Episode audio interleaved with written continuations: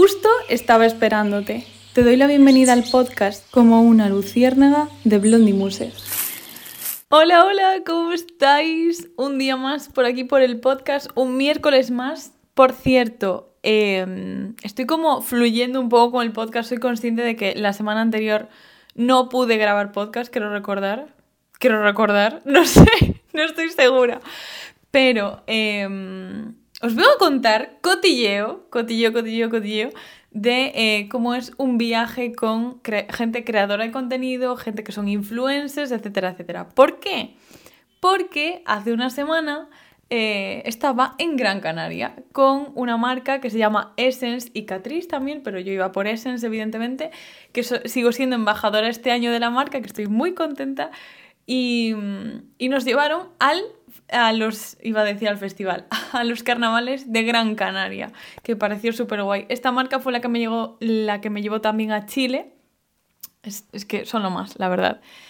Y, y, eso. Y os voy a contar un poquito mis impresiones, eh, el tema de estar en Gran Canaria, porque yo tengo familia en Gran Canaria, pero las, veo a esa familia con muchos años de por medio, me refiero al estar allí, ni mi familia viaja hasta allá, ni ellos vienen mucho por aquí. Sí que vienen de vez en cuando, pero no es algo como muy normal de cada año vernos, etcétera, etcétera.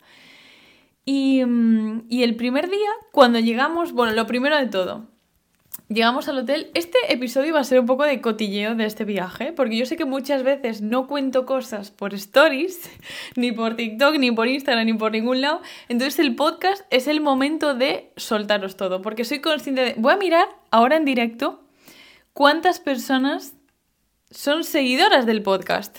Chan, chan. Acabo de darla a recargar. 835 personas, o sea, cada vez somos más, vamos así como creciendo poco a poco, poco a poco, poco a poco. Y ya sabes que si te gusta el podcast o si te gusta mi contenido y lo quiero recomendar, pa'lante, ya sabéis que es como mi zona de confort, más aún este podcast. Así que dentro de poquito llegamos a mil personas. Eh, el primer día, lo primero me llamó mucho la atención, evidentemente, estar en una isla tan seca como es Gran Canaria. En plan, seca me refiero en el sentido de yo vengo de Galicia y para mí Gran Canaria es una, tierra poco fértil. No voy a entrar en el tema de las plataneras o en cultivos como tal que se destinan a, evidentemente, tener producto alimenticio que van a estar pues mucho más verdes, con regadío, con etcétera, etcétera. Pero lo que es Gran Canaria en sí, lo noté como muy árido. Pero lo dicho, porque soy gallega, me refiero, es totalmente normal. Y, mm, y, me gustó mucho porque, bueno, era como verano. Esto fue el 15 de febrero y literalmente era como estar en verano. O sea, yo ahora mismo estoy grabando esto con chaqueta y allí era como estar en verano. Muy hardcore todo. Eh, yo nunca había, claro, yo nunca había estado en Gran Canaria en febrero y yo estaba flipando en plan, así que los alemanes y los ingleses tienen este secreto guardado, bueno, y más los, los canarios, evidentemente. Y el primer día nos alojamos en un hotel que se llama Salobre, que es un hotel bastante lujoso, en el sentido de que yo flipé, eso parecía High School Musical con tropecientas piscinas, eh, buffet libre, no sé qué, tal. Eh, tenían como algunas cosillas de sostenibilidad que las tengo aquí. Voy a ir mirando un poco el ordenador porque ver fotos me ayuda a rememorar. Eh, los días de allí, por ejemplo, el tema de reutilizar toallas y sábanas, había como un letrerito de ahorra semanalmente la energía necesaria para obtener 600 30 tazas de café. Flipas. Y luego también había una opción de que era no me cambien las sábanas ni las toallas, lo ponías en la puerta, que yo eso siempre lo hago. Y al final de. a la salida, al entregar al checkout cuando te vas del hotel, te eh, dejaban dar 4 euros a una ONG de Gran Canaria. Que eso me pareció muy guay porque hay. O sea, a la cantidad de hoteles que fui, que tampoco fui a tantos, pero las veces que viajo, Creo que ninguno tenía esa opción de donar específicamente a una ONG específica del sitio en el que es el hotel. Y ese día llegamos, yo llegué cansadísima porque literalmente tuve que coger dos aviones. Normalmente yo siempre me intento mover en tren, pero para este caso evidentemente tenía que ir Vigo, Madrid y cogía justo un avión media hora después Madrid-Gran Canaria. Era muy por la mañana, así que no tenía opción de ir en tren. Y, el día anterior era inviable porque yo tenía que hacer otras cosillas. O sea, tendría que, para ir en tren tenía que salir el día anterior a Madrid, dormir en Madrid y volver a despertarme. Entonces, no podía ser y fue así. Y no pasa nada porque no cojo aviones todos los días de mi vida, básicamente. Y, llegamos allí y tenía montados, eh, que os lo enseñaré, em, un... Bueno, entramos como, como en una zona para mm, un beach club, en plan, de, de playa. Y había muchísimas personas disfrazadas evidentemente de los carnavales de Canarias y cuando vi esa sorpresa, porque el viaje este de y de Catrice nunca te dicen nada. No te dicen, te dicen en plan, tienes que llevar ropa deportiva, tienes que llevar un conjunto para tal, tienes que llevar, si quieren que vayas con un outfit em, en concreto, te lo dicen. Si no, puedes ir como quieras. Entonces en este viaje nos habían dicho, tienes que llevar ropa cómoda porque un día vamos a hacer una actividad deportiva, tienes que llevar un disfraz porque un día vamos a ir al carnaval y otro día tenía que llevar como una diadema o algo porque íbamos a hacer algo de maquillaje. Es lo único que me dijeron de este viaje. Lo único. Yo sabía en qué días tenía que llevar la ropa deportiva, en qué día tenía que llevar el disfraz y en qué día tenía que llevar la diadema. Del resto no sabía absolutamente nada. Y es lo guay porque cuando llegamos allí eh, nos bajamos de, la furgoneta porque éramos mucha gente, eh, muchos influencers y y flipe. O sea, tengo los vídeos que los tengo aquí delante y yo estaba viendo para todas las personas que nos estaban bailando, porque nos estaban rodeando, bailando eh, con disfraces de, de carnaval, y yo tenía unas ganas de llorar tan grandes, en plan, se me ven los vídeos como tocándome así el ojo rollo, no caigas, no caigas, no, no rompas a llorar, por favor. Pero te juro que me dieron muchísimas ganas de llorar porque, y ahí es cuando mucha gente me dice, yo creo que eres una persona altamente sensible. no lo sé, pero en ese momento eran tantas las emociones, tantos los estímulos que yo tenía muchas ganas de llorar en el sentido de me siento súper afortunada y no entiendo por qué al resto de gente no está también con la lágrima a punto de caerse. Yo estaba como, no entendía muy bien eh, por qué me estaban entrando tantas ganas de llorar. Yo creo que también era el cúmulo de de mucho estrés, de muchos días, de... El tema de la reina realmente también me dio muchísimo estrés ese, ese, esa acción, aunque solamente fuese un día, pero a nivel de salud mental fue mucho estrés en muy poco tiempo y, tenía como todo así guardado. Y luego por la noche estuvo súper guay porque encima podíamos estar allí eh, comiendo, cenando, tal, mientras que bailábamos. Llegó una drag que me flipó, que hizo allí delante mía el espagar que yo dije, Dios, siempre quise ver esto en directo, porque claro, llevan unos tacones de no sé cuántos centímetros, que yo no sé ni cómo han andado con eso, y aún encima te hacen el espagar así saltando, ¡pum! Y en plan, wait. O sea, hay muchísimas cosas que os estoy contando en este episodio que no he enseñado en stories ni en ningún lado. Pero estoy viendo aquí como la galería mía, que es que de verdad, yo tengo muchísimas cosas guardadas y, y no, no publico tanto. Después, em, esas personas tenían como el sombrero enorme de carnavales, de estos como, no sé cómo decirlo, tocados, y nos los iban dejando. Entonces a mí me lo dejar, de verdad, eso pesa. Yo no sé cuánto pesa eso. 5 kilos, 8 kilos, 10 kilos. Es una locura. O sea, yo le decía al chico, tú tienes que tener las cervicales súper, súper, súper em, entrenadas para llevar esto bailando y me miraba con cara de, efectivamente. Eh, en fin, yo te juro que flipé, flipé en colores cómo pueden bailar durante tanto tiempo con eso en la cabeza. De verdad, de verdad que sí. Y luego por la noche lo que me gusta es que em, en los eventos que hace Catrice y Essence, la marca esta, eh, de maquillaje, eh, todos los creadores y creadoras de contenido que, que llevan este viaje nos llevamos muy bien. En el sentido de que yo creo que también escogen la imagen de creador o creadora de contenido que le conviene a la marca, evidentemente, y como somos tan afines, em, coincidimos en muchos valores, entonces podemos estar hablando. Yo, yo en este viaje conocí a gente por primera vez que parecía que ya la conocía de hace años. Entonces a mí eso me gusta mucho porque en el mundo de las redes sociales es muy complicado. Em, entablar conversación con gente o sentirte cómoda, solamente sentirte cómoda en la misma habitación que otra gente y yo eso lo valoro muchísimo. Y yo en este viaje estuve súper, súper, súper, súper bien, súper a gusto. Había personas creadoras de contenido que ya habían estado en Chile, entonces evidentemente en este viaje ya nos conocíamos, pero había gente que no había estado en Chile y igualmente hicimos un grupo muy, muy, muy guay.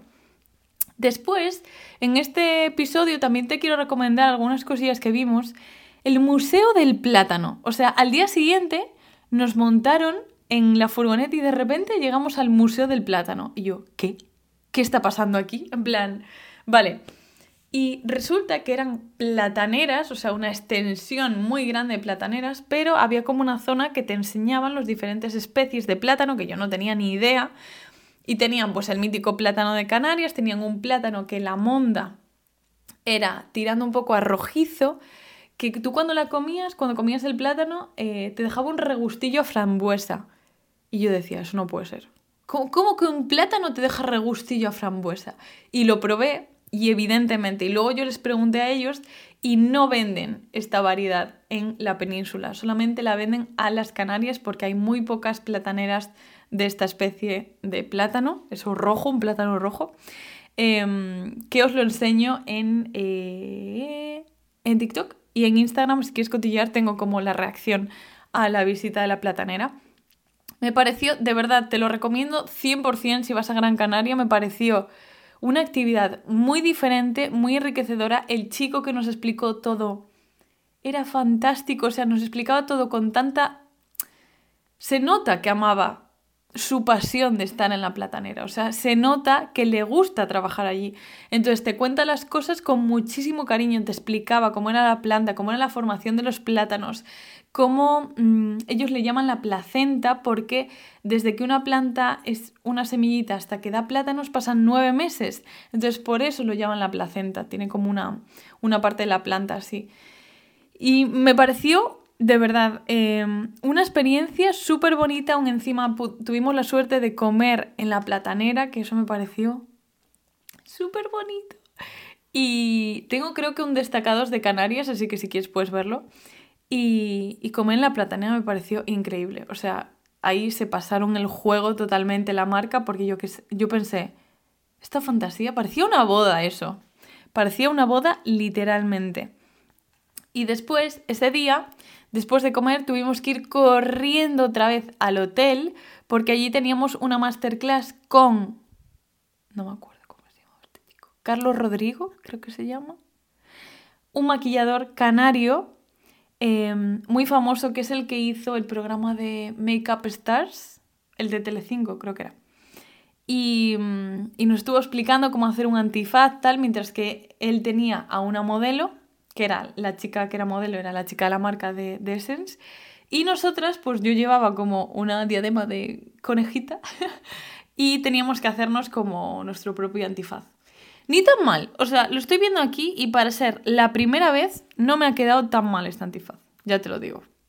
Para ser mi primera vez con difuminando eh, esto, me doy un 5, un 5, perdón, un 7 claramente.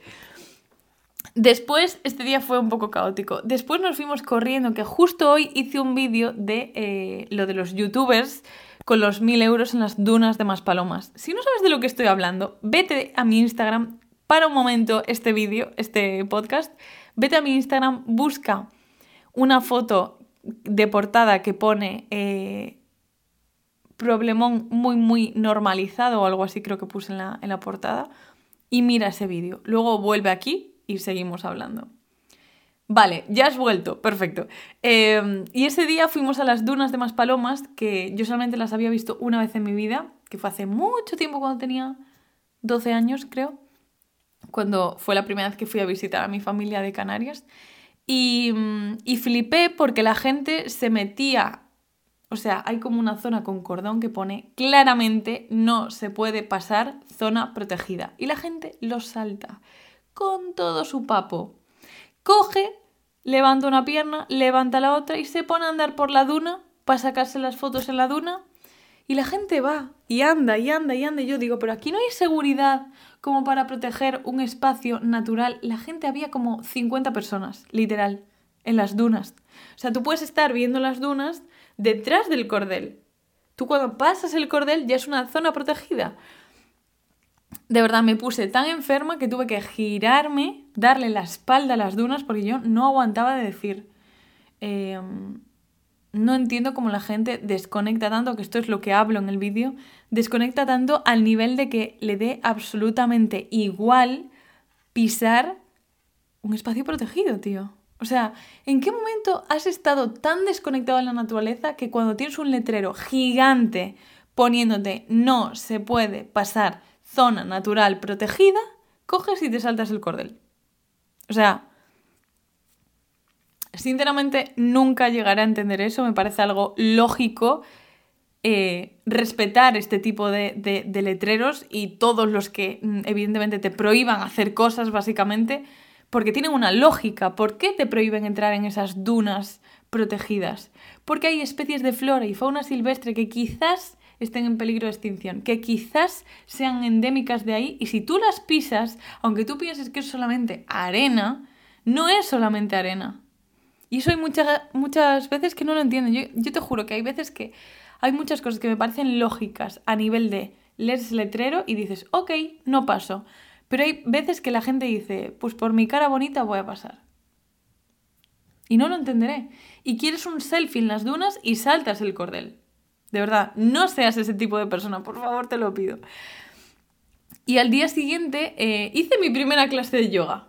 Bueno, primera no, Hice como otra una vez en el gimnasio, pero no me gusta mucho el yoga.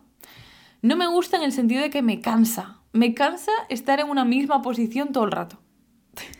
Entonces, yo necesito activarme, estar en la misma posición todo el rato en plan. Hacemos el guardián, saludo al sol, no sé qué, no sé cuánto. Y yo en plan, no puedo, o sea, me estoy durmiendo y necesito activarme un poco más. Yo de verdad era por la mañana Oye, me encantó la clase, la chica la impartió muy bien, pero soy consciente de que el yoga creo que no es para mí. A no ser que dentro de un tiempo me guste, pero yo creo que no es para mí. Y después tuvimos como 5, 10 minutos, 15 minutos como mucho para descansar y nos vestimos ya antes de comer. Me vestí de una preciosísima diosa egipcia, que si quieres cotillar tengo también vídeos en Instagram y en TikTok, que la verdad es que estoy muy contenta con ese em, disfraz. Ay, me voy entrando el sueño. ¿Cómo se nota que no dormí nada? No dormí nada en el sentido de que me encía cuando llueve, nos despierta. Y, vimos desde una terraza, desde un rooftop que, se lleva mucho, eh, el desfile, uno de los desfiles del de, carnaval de Gran Canaria. Que la verdad estuvo guay, pero lo malo es que lo veíamos como que muy de lejos. Tú al estar en un edificio súper alto, no estás como en el ambientillo de, del desfile como tal. Igualmente tuvimos una fiesta bastante loca. Em, lo bueno es que la fiesta empezó a las 4. Entonces a las once y media ya no estábamos volviendo al hotel, pero hay muchas cosas que de ese día las publiqué. Por eso me tienes que seguir en TikTok y en Instagram, porque esos stories ya no los voy a volver a publicar. Pero ese día hubo muchísima fiesta y, yo no bebo alcohol, así que aguanté a base de Coca-Colas, la verdad, de cafeína.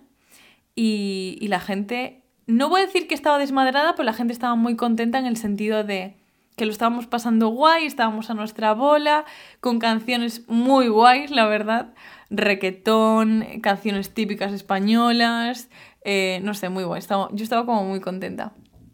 Y después, al día siguiente, todas estas personas ya se fueron, pero yo me quedé en Gran Canaria, evidentemente, para pasar algunos días con mi familia. Con, eh, bueno, mi abuela, el hermano de mi abuela, se fue hace muchos años a vivir a Gran Canaria, entonces, evidentemente, ahora él ya es abuelo. Entonces, pues estuve con ellos, eh, con todos sus hijos, con todos sus nietos. Entonces, estuvimos allí viendo viendo todo. La verdad es que Alberto, que, es uno de mis primos, y Lucía, que es, que es la, novia, y su bebecito pequeñito, que los quiero mucho, me estuvieron haciendo literalmente un tour en cuatro días. vimos muchísimo. Vimos, a ver si me acuerdo de algunos nombres, Vegeta, Aru, Arucas, perdón. ¿Qué más por aquí? Estoy viendo aquí como las fotos. Eh, el faro de sardina. Eh, aquí hay como unos acantilados, pero no me acuerdo cómo se llamaba. Eh, Vegeta. Mm, ¿Qué más por aquí? Bueno, muchísimos sitios. Es que tengo tantas cosas sin subir aún que me estoy dando cuenta de que tengo que subir estas cosas porque no pueden quedarse así. O sea, tengo tantas cosas. ¿Esto qué es? Ah, el jardín botánico. El jardín botánico también lo vi el último día. No sé, eh, me pareció un plan súper guay para hacerlo en febrero, marzo. Me pareció una temperatura, hacía bastante calor, la verdad, cambio climático, hashtag.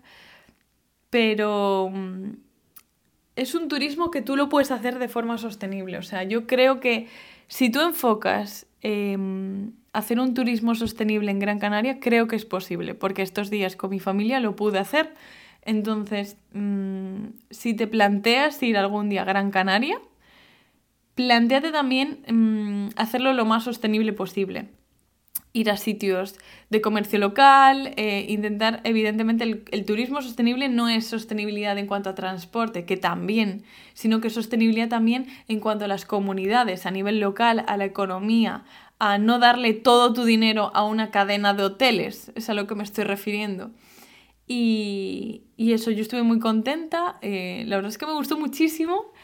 Em, así que nada, espero que te haya gustado este como vídeo resumen del el viaje de influencers que de verdad puedes cotillar las personas que fuimos en mi destacados de Gran Canaria.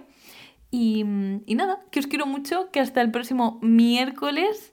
Em, y a ver si pronto tengo algunas novedades. chao, chao.